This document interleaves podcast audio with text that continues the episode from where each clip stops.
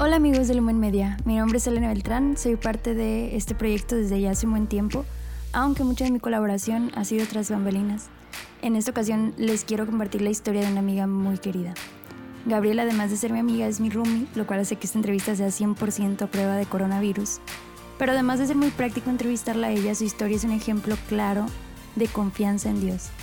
Aunque ya conocía grandes rasgos de su camino de conversión, en esta entrevista me pude dar cuenta de que cuando Dios te pide que dejes esos planes que parecen ser muy buenos en sus manos, es porque Él los hará aún mejores.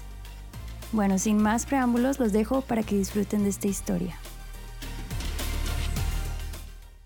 Hola Gabriela, bienvenida a este episodio número 2 de Spotlight. Eh, también este es mi primer episodio hosteando eh, este programa. Como te había comentado, eh, la idea de esto es contar historias reales de personas reales sobre su camino con Dios. Y pues hoy tú nos vas a compartir tu historia. No sé si quieres empezar introduciendo un poquito quién eres, qué haces, a qué te dedicas, de dónde vienes, a dónde vas. si sabes. Ya todo. Este, sí, pues gracias, gracias por, por invitarme, ¿verdad? Por considerarme. Em, mi nombre es Gabriela Baizabal Loyola. Yo soy de Jalapa, Veracruz. Allá nací, allá crecí, de ahí es mi familia. Em, actualmente vivo en Monterrey. Soy parte, pues, de la comunidad GESE.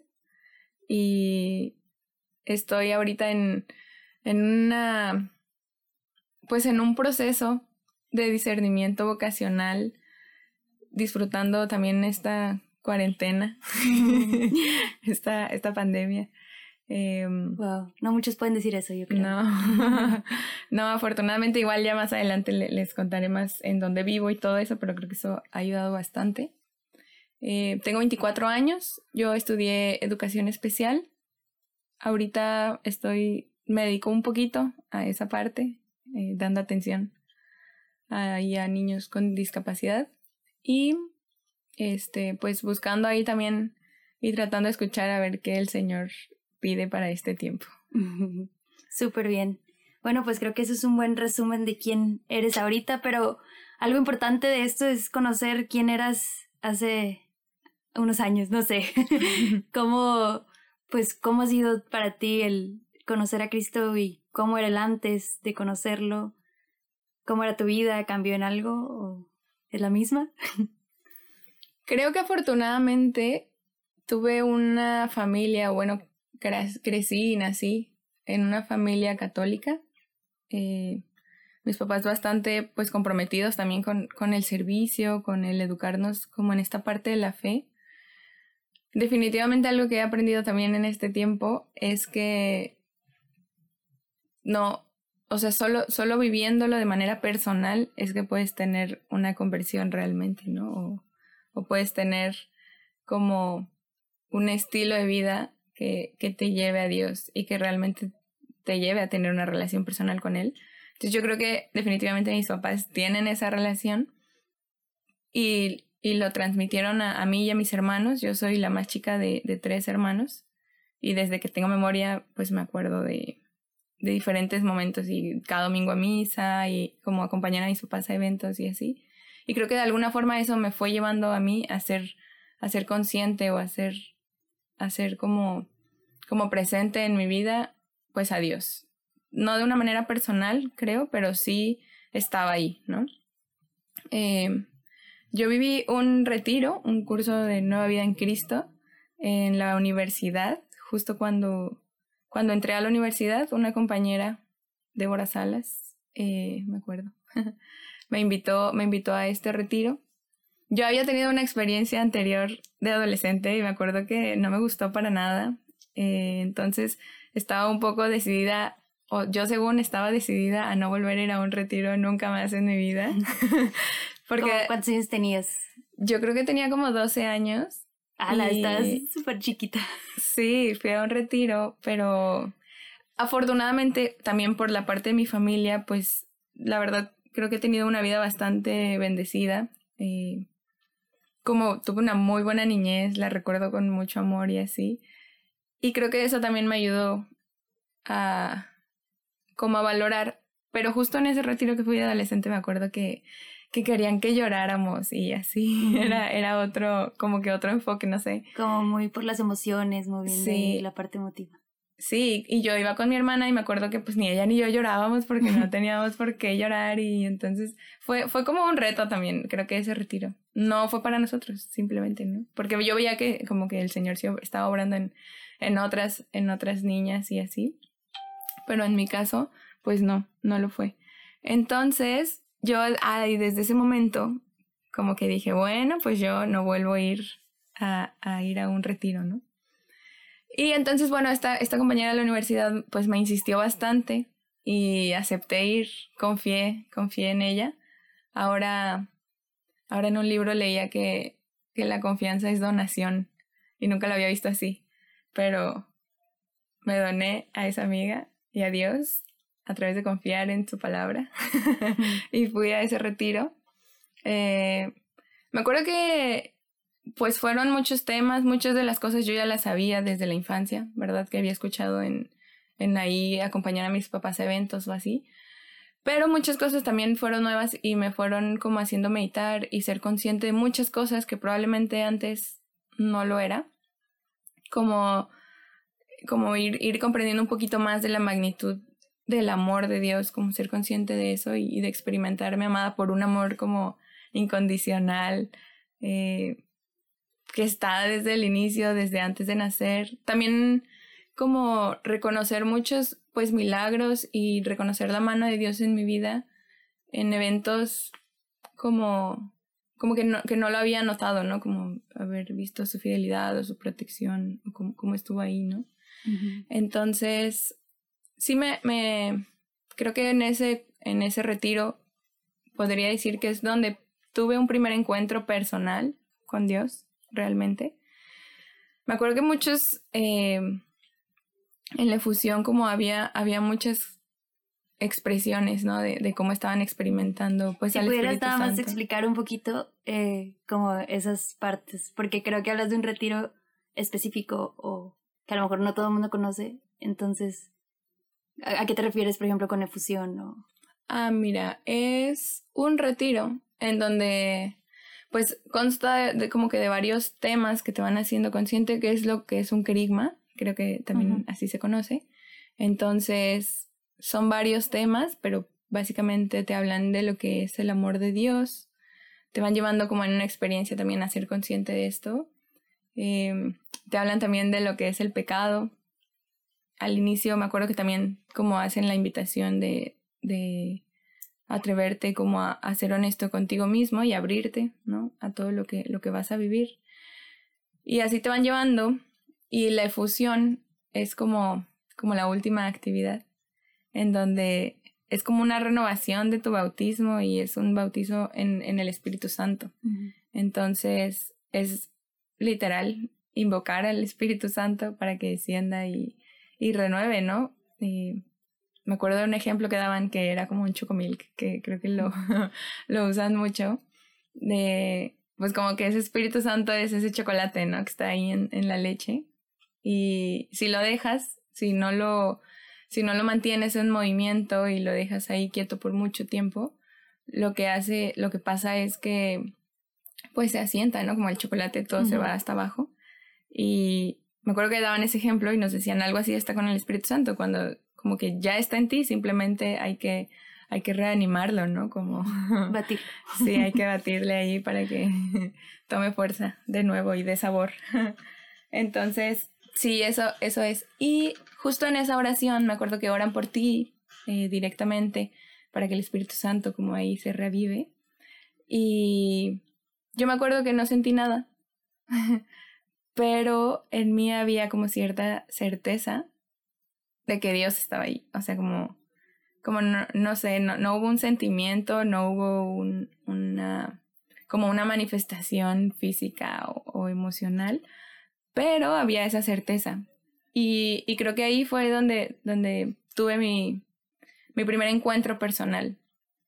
No te puedo decir que ahí ya fue mi conversión y, y fui una nueva persona completamente, pero sí creo que eso marcó un, un antes y un después en mi vida. Ok. Sí, porque antes de eso tu única experiencia había sido este retiro a los 12 años que no te gustó para nada.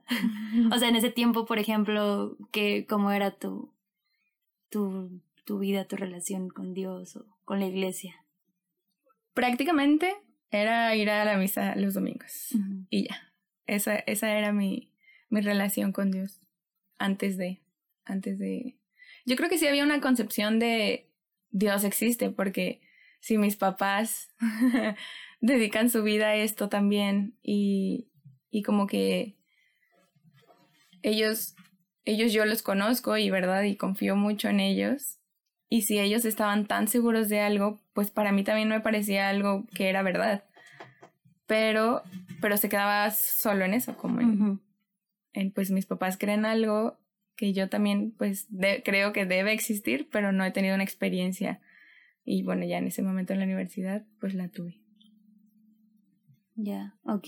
Y entonces ya este, pasa este momento que es el más fuerte, ¿no? El de la efusión y dices, no siento nada, pero algo, hay algo que sí me, sí te ganchó o sí te, ah, no, aquí gancho significa otra cosa, algo que sí te como amarró de alguna manera o después de eso ya fue ir a misa también los domingos nada más. ¿O qué pasó después? No, bueno, ya de, de, este, de este retiro lo organizaba una misión de jóvenes que se llama MCU. Todavía, bueno, existe en diferentes partes. MCU, Misión Católica Universitaria. Y ellos se reunían, me acuerdo que eran los jueves a las siete y media. Eh, en, un, en una casa así antigua en el centro de Jalapa y ahí nos invitaron como a, a, participar con ellos, pues los cada jueves, ¿verdad? Ir ahí. Y había momentos de oración, nos daban de repente algunos temas. Teníamos como unos grupos pequeños en donde podíamos compartir ya cosas un poco más personales o retos o así. Entonces yo empecé a ir. La verdad es que creo que ahorita soy un poco más sociable y, y más, este, aceptada socialmente, pero yo creo que antes era muy extraña en, en el sentido de que era demasiado reservada. Eh, entonces yo empecé a ir, creo que en la parte como social con, con, los, con los jóvenes y así, me sentía a gusto, no puedo decir que me sentía incómoda, pero creo que no, no había, no, o sea, como que no, hacía clic pues en, en el grupo de jóvenes. Sin embargo, yo iba por ese momento de oración, ¿no? Eh, eh, tener ese momento con el Señor ahí eh, me, ayudaba bastante. Hasta ese punto creo que aún no, aún no mantenía yo una oración personal continua. Como que eran mis momentos de tener a Dios, son los jueves. y, y, por ejemplo, a raíz de este retiro y de empezar a ir a las asambleas, ¿tú empezaste a notar algún cambio en tu vida? ¿O, o tú empezaste a tomar decisiones diferentes? ¿O, o viste alguna, no sé, algún cambio muy concreto que se que fuera visible tal vez o que tu familia notara o algo así. Yo creo que a ese momento no no hubo algo externo, o al menos no que sea consciente hasta la fecha de algo algo muy claro, como como un cambio muy claro.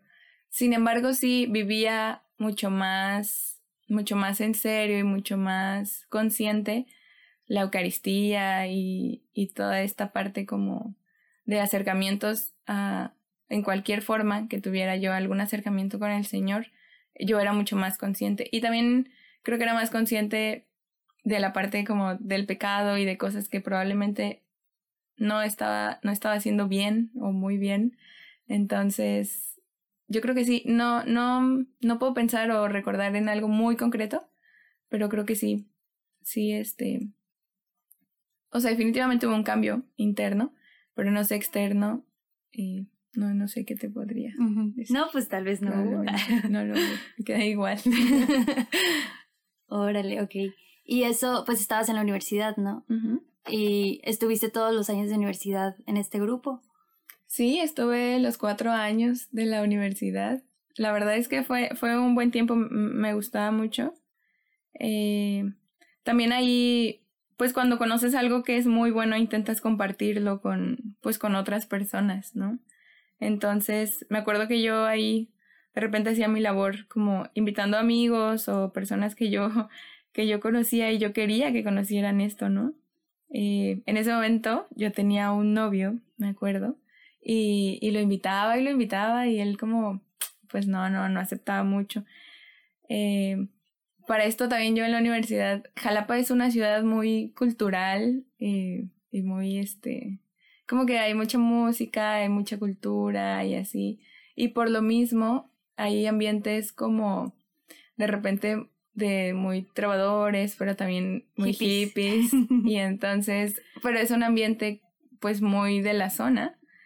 Entonces yo andaba en la universidad así eh, con mis rastas, todo el cabello hasta la cintura y así.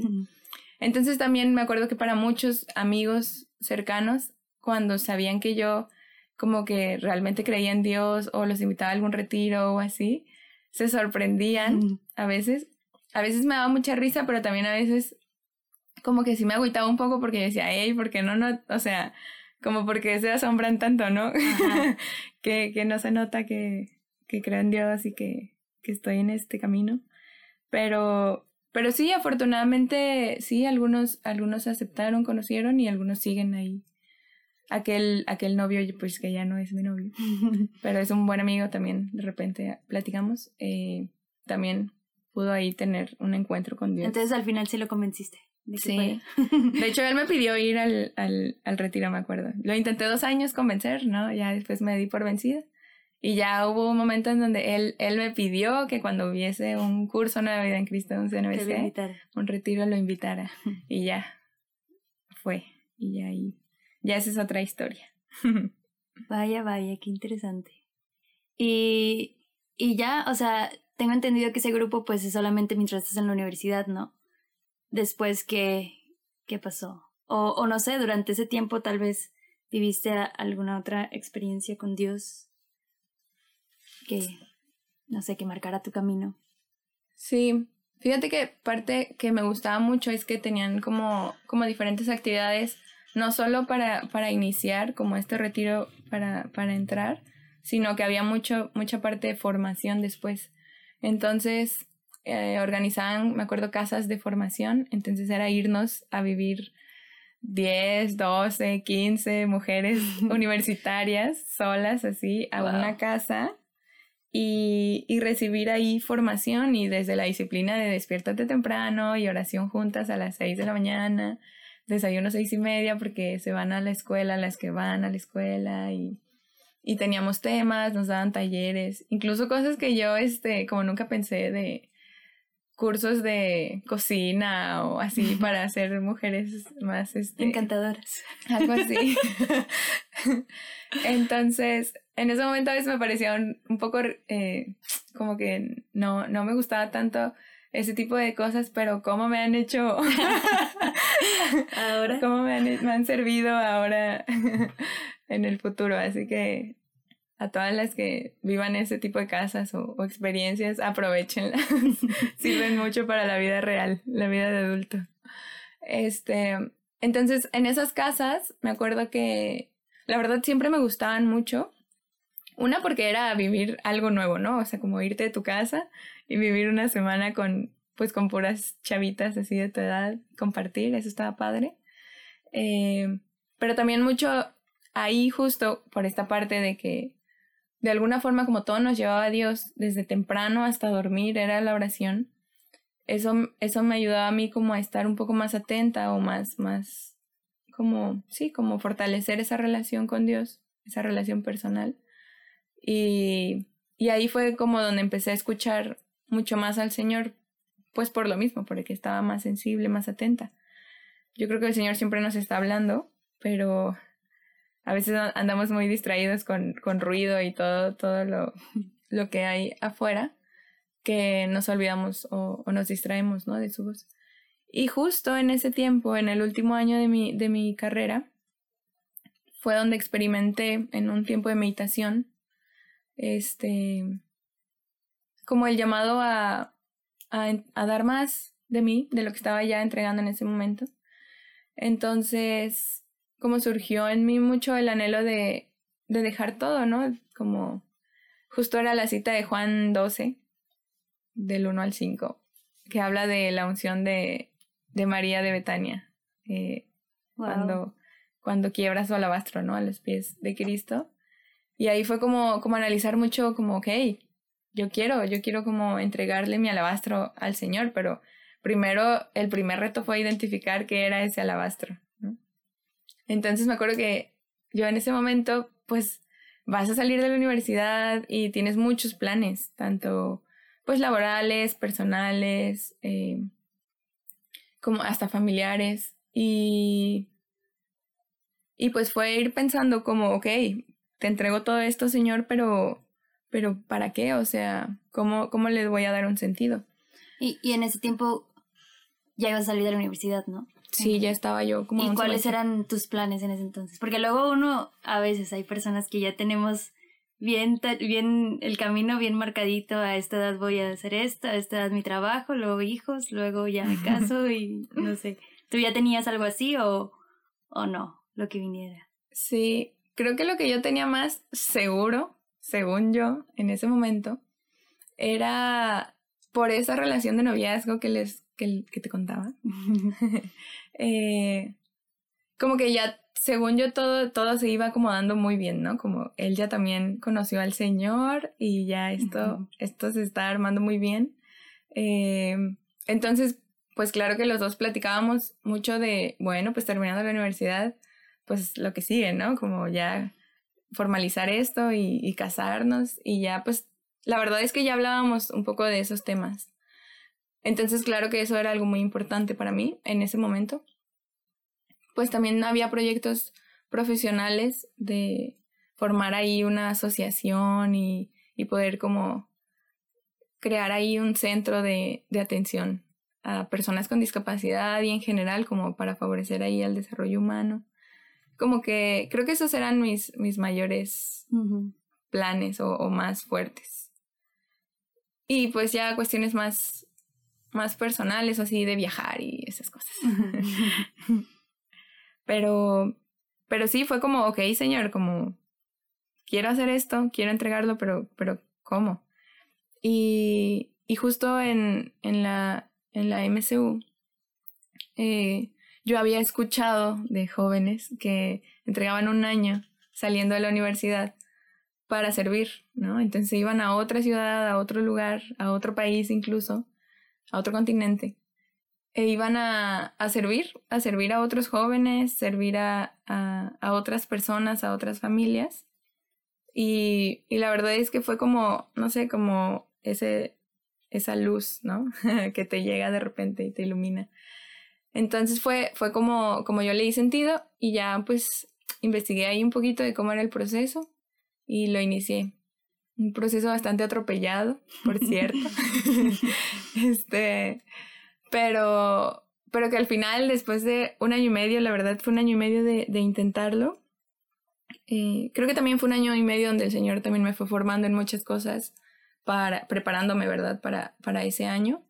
Pero, pero muy bueno, y entonces fue ir entregando todo eso, ¿verdad?, de ir aplazando, aplazando mucho, muchas cosas, terminando pues por ya por completo o definitivamente como esa relación de noviazgo con un acuerdo mutuo que cabe aclarar. y digamos, lo único que se interpuso, por así decirlo, en esta relación era que tú querías entregárselo todo a Dios. O ya era como una relación que iba para abajo o algo así. No, en realidad, en realidad sí iba bien. La verdad es que a veces que lo analizo es como, wow, señor, o sea, pues solo porque tú eres Dios, pero... Me pediste mucho. sí, yo no, yo tengo esta certeza de que el Señor recompensa los grandes sacrificios. Sí, qué impresionante. Eh, sí, no, realmente, este, no, sí era, sí era buena, creo que era bastante seria también y había, había un compromiso ahí de, de ambas partes. Pero también creo que ahí es donde se muestra mucho el amor, como en esa libertad de, de permitir que el otro, pues, siga la voluntad de Dios y, y pueda responder como a ese llamado que le está haciendo, en, al menos en ese momento, ¿no? Y, y fue en lo que quedamos. Eh, te digo, la verdad es que hubo poca, poca comunicación en este tiempo con él, pero ya ahorita hay un poquito de repente más. Somos buenos amigos, somos buenos amigos todavía. Este, y ya, pero sí, sí, era, o sea, sí fue difícil, pero, pero dentro de todo creo que hubo gracia también, como el Señor nos fue guiando a ambos. Órale. Y entonces ya después de este año y medio, ya te fuiste a, bueno, viniste a Monterrey, que es aquí donde llegan todos los, los voluntarios, los brechistas, se llama En la Brecha el programa. ¿Y, ¿Y qué pasó? ¿Qué pasó ahí? Pues cuando yo llegué aquí, la verdad es que yo no tenía mucho conocimiento de qué venía. Yo solo sabía que era un año y ven y sirve, ¿no? A otros. Entonces era lo único que yo sabía. Pero, pues llegando aquí, la verdad es que yo pensé que venía a dar. Creo que eso es lo que siempre digo de la brecha, ¿no? De para mí la brecha y ese año de servicio. En mi, en mi concepción al inicio era, es, yo voy a dar, yo voy a dar. Y en realidad es que recibí muchísimo más de lo que pude dar en muchísimos aspectos, ¿no? Pero la formación que recibes, eh, la manera en la que el Señor te va mostrando también. La verdad es que llegas, llegas siendo una persona y la terminas realmente siendo otra persona.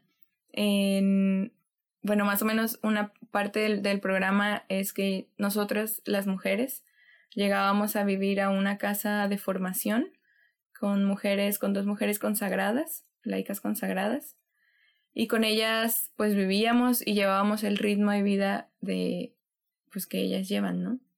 Que prácticamente es oración, bueno, misa en las mañanas, todos los días, oración, y ya de ahí pues ah, teníamos ratos pues para hacer ya cada quien su servicio, y después es otro tiempo de oración también a mediodía antes de comer, y luego igual pues algunos otros servicios, servicios en casa, y luego en la noche pues oración antes de dormir.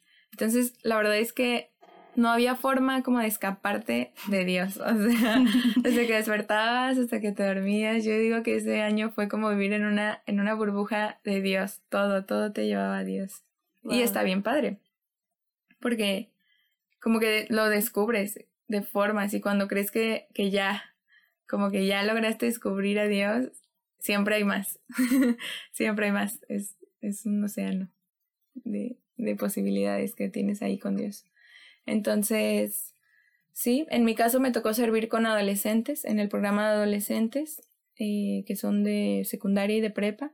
Ahí fue como mi principal servicio, aunque a veces también apoyaba en algunos, en algunos otros eventos con, con universitarios.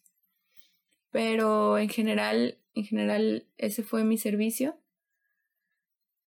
algo que inicié, que yo no venía, yo la verdad ni siquiera había pensado que eso iba a ser en la brecha, fue el discernimiento vocacional, que me lo ofrecieron, bueno, la verdad es que ni siquiera me lo ofrecieron a mí, lo ofrecieron a las demás, porque como que también para, para una de las consagradas, que es la que, la que me llevaba como, como todo este proceso, pues ella conocía mi historia y así, entonces, pues yo no sé hasta qué punto ella decía, bueno, pues está terminando este año, pues va a regresar a Jalapa, quién sabe, igual y vuelve a hacer ya su vida y se casa y ya, ¿no? Como que ya lo tiene muy definido. Em, pero yo, pues no, la verdad es que yo venía abierta y dije, bueno, sí, sí, ya dije que iba a quebrar mi alabastro, como lo voy a hacer en serio, o sea, de verdad, señor, haz lo que tengas que hacer. Hasta la última gota. Sí. Entonces, yo como que pregunté, bueno, ¿y yo lo puedo hacer? ¿No? ¿Cómo es? ¿Qué tengo que hacer? Eh, y me acuerdo que pues hay un, hay un cuadernillo de meditaciones que, que se los daban, ¿no? A las que empezaban el, el, el discernimiento. Entonces aquí en casa yo creo que vivíamos como seis, seis o siete.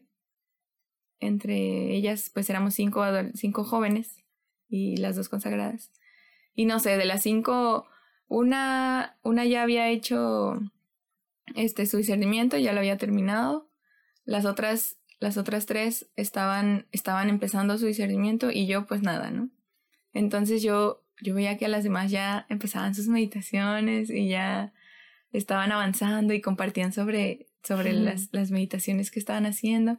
Y yo decía, bueno, pues yo también quiero. Y yo preguntaba y me decían como, no, mira, tú concéntrate en, los, en las muestras de amor que tiene Dios contigo en lo cotidiano. Y yo, ok. Y así fue un mes, dos meses, tres meses. Y yo dije, no, pues ya fue esto. Este, hasta que como que, bueno, decidí volver a preguntar. Y ya fue que me dijeron como, ok, bueno, pues sí, pues si tienes ganas de, de hacer esto y realmente estás dispuesta, pues vamos a, a empezar. Entonces ya ahí fue donde empecé. La verdad fue un tiempo de muchísima bendición. Creo que, creo que fue una de las partes más importantes de mi brecha, el, el poder vivir ese discernimiento. Y fue un descubrirme yo y un descubrir a Dios en una, como en, en una nueva forma. Em, la verdad es que yo no venía preparada para eso, pero fue una gran bendición poder, poder vivir ese discernimiento. Y es, bueno, terminé esa parte primera y ahí no tienes que tomar una decisión, simplemente es como, ok, sí, sigo abierta a, a lo que el Señor me llama, ¿no? vocare viene de, de una palabra que significa llamada, ¿no? Entonces, como te hacen mucho énfasis de, bueno, la vocación es una llamada y, y lo que a ti te corresponde, o sea, la llamada la hace el Señor, claramente. Y lo que a ti te corresponde, pues es responder a esa llamada, ¿no? Y tu respuesta es libre también. Sí, nada más así. Te llama, tú respondes, ya. Se hizo. Entonces, pues sí, llevo, llevo un buen tiempo en este proceso. o sea, ¿hace cuánto, digamos, que empezaste? ¿Qué, fue que te dijeron, está bien, empieza leyendo las meditaciones? Eso fue en noviembre de 2018. Ok, o sea, ya es un año. Ay, no. Sí, un año y medio. van a ser dos. En noviembre se cumplen dos años, entonces llevo un año y medio con este proceso. Em, cuando más o menos en el verano del 2019, que justo ya es cuando terminaba este año de brecha, eh, terminé como toda esta parte ya de, del discernimiento como inicial. Y es cuando entonces sí, ya tienes que tomar una decisión.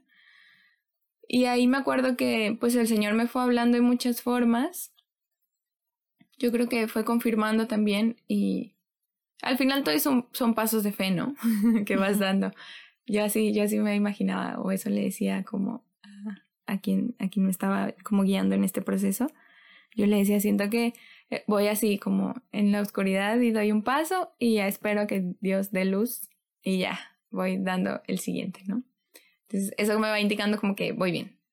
Entonces fue así, creo que fui, fui dando pasos pequeñitos, pequeñitos, pero que el Señor iba, iba ahí mostrando, como dando luz para, para seguir. Entonces fue ahí cuando terminé el Vocare 2, se llama como el segundo cuadernillo de meditaciones. Y pues ya tienes que tomar una decisión y es optar por, bueno, ya, cierro este proceso, descubrí que, que sí, lo mío es el matrimonio y nada más. Y, y decido y opto por eso. O, o, o sabes que sí estoy experimentando un llamado de Dios a la vida consagrada y decido que sí quiero responder ese llamado, ¿verdad? Porque podrías no, o sea, decir que no y, y ya, seguir tu vida. Libre, sí. sí, casarte y seguramente con la bendición de Dios también. Pero dije, bueno, pues creo que sí es por aquí. Y entonces opté por, por probar eh, la vida consagrada. También uno de los beneficios de esto es que es un, es un estado de vida que se puede probar, ¿no? sí. No, el matrimonio, pues no. Entonces dije, bueno, pues aprovechemos esta oferta, estos beneficios y probemos. Entonces, sí, fue mi decisión ahí justo al terminar este año de misiones, cuando terminé el proceso y tomé, y tomé ya la decisión. Eh, ya para iniciar como este esta vida ya como profesionista. Y ahorita pues ya te quedaste acá en Monterrey. Ya no, nunca volviste a Jalapa. sí, la verdad es que durante ese año pues no, no volví a Jalapa. Y la verdad sí viví, viví esas, esas misiones muy, muy de lleno acá en Monterrey. Eh, Terminando, sí, volví a, bueno, fui a Jalapa una semana a visitar a mi familia, a mis papás, saludarlos, eh, reportarme viva. Oye, ¿qué, ¿qué te dijeron tus papás, tu familia cuando...? Digo, porque ellos se tenían en su mente que te ibas de misiones. Un año y regresaba. ajá. estar, o sea, pues sí, como que muchas cosas cambiaron en ese tiempo. Sí. Yo creo que ellos me conocen también. Digo, al final son mis papás y saben, saben cómo soy. que a veces pues así voy tomando decisiones y son y firmes, ¿no? De alguna forma. Entonces, yo les iba comentando también de repente como en qué estaba y ellos ellos conocían más o menos en la parte del discernimiento y así. Entonces, creo que no les asombró tanto y la verdad son bastante desapegados también. Entonces, pues lo aceptaron con gusto. Tanto la parte del venirme a Monterrey como la parte del discernimiento de la vida consagrada, porque también es otro tema que, que a muchos les cuesta, ¿no? Como, como la familia. Y en el caso de mis papás, pues no, siempre, siempre estuvieron abiertos desde, desde adolescentes. Yo me acuerdo que nos daban la opción a mi hermano, a mi hermana, a mí, de, de la vida, pues de la vida religiosa, ¿no? Del sacerdocio en casa de mi hermano. Ninguno optó en ese momento por eso, pero pues ahora surgió acá. Y, y pues ya, sí, fui una semana, fui a visitar y ya me regresé acá para, para continuar como con este proceso y, y pues empezar la película de terror del, del trabajo y esta vida laboral. Otra aventura. Sí. Bueno, Gaby, y ya para ir cerrando la entrevista, eh, ¿qué, ¿Qué diferencia ves tú en esa Gabriela que fue al reto de MCU estando en la universidad y la Gabriela de hoy que está ahorita en un proceso vocacional, que ya pasó un año de voluntariado y, y que vive en Monterrey? Pues yo creo que, como platicamos hace rato, lo más o el cambio más notorio y más significativo para mí es es esa relación como personal que puedo tener con, con Dios en mi vida diaria, como creo que es el cambio más significativo y que de ahí surgen muchísimas otras cosas, porque creo que también el, yo te decía que a veces era un poco extraña o más reservada, un poco antisocial.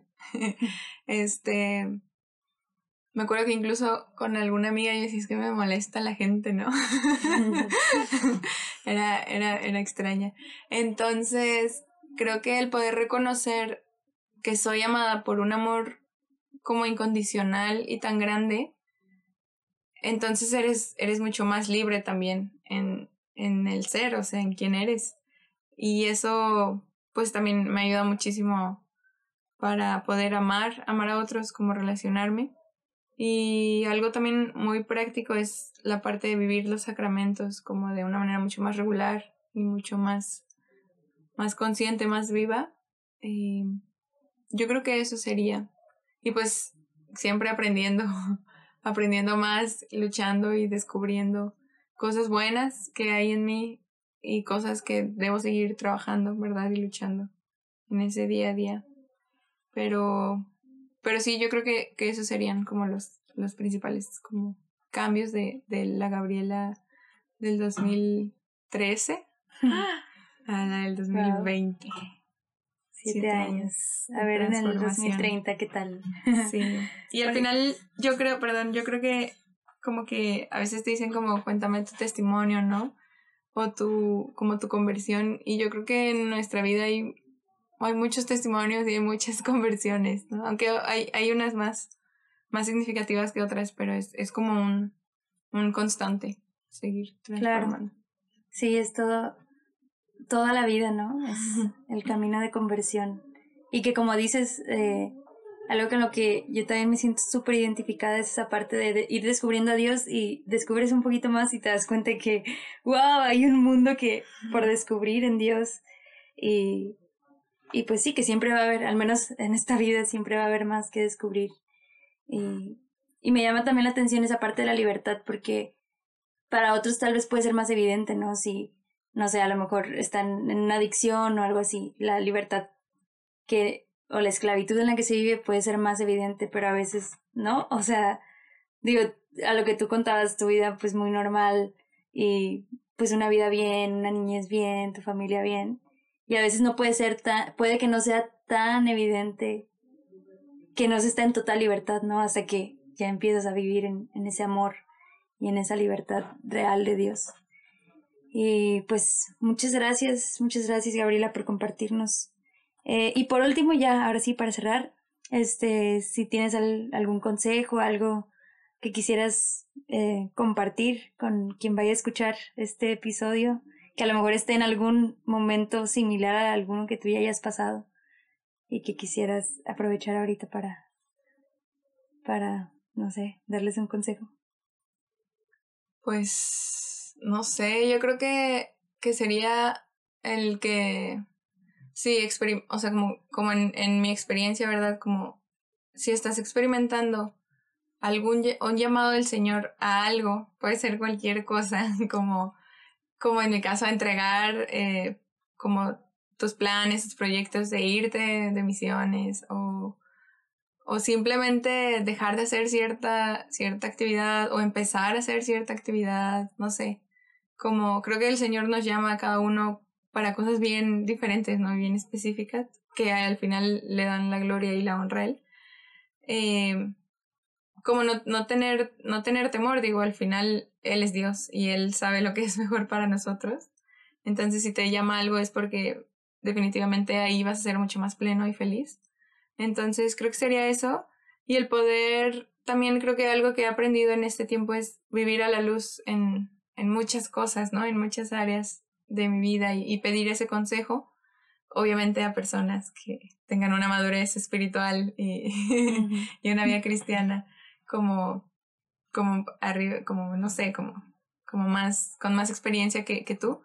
Entonces, pues sería eso, como, como si traes alguna inquietud, ya sea de, de discernimiento, de vocacional o de cualquier otra decisión importante o que tú experimentas que el Señor te llama, pues como, como dar ese paso, pero también en ese dar el paso buscar el consejo de alguien que consideres más, más sabio. Claro. Entonces, yo creo que eso sería. Súper bien, pues muchísimas gracias de nuevo, Gabriela, muchas gracias por compartirnos un poco de tu vida y pues, pues nada, gracias.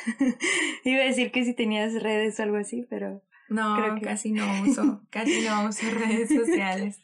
Me quité las rastas, pero no los, los hábitos este, antisociales. Fuera, de, fuera del del mercado y del mundo. Bueno, pues ahí si le quieren mandar un mensaje a, a Gabriela, nos pueden escribir a nosotros y se lo hacemos llegar. Sí, a través de, de telégrafo. Muchas gracias por la invitación. Un, un gustazo.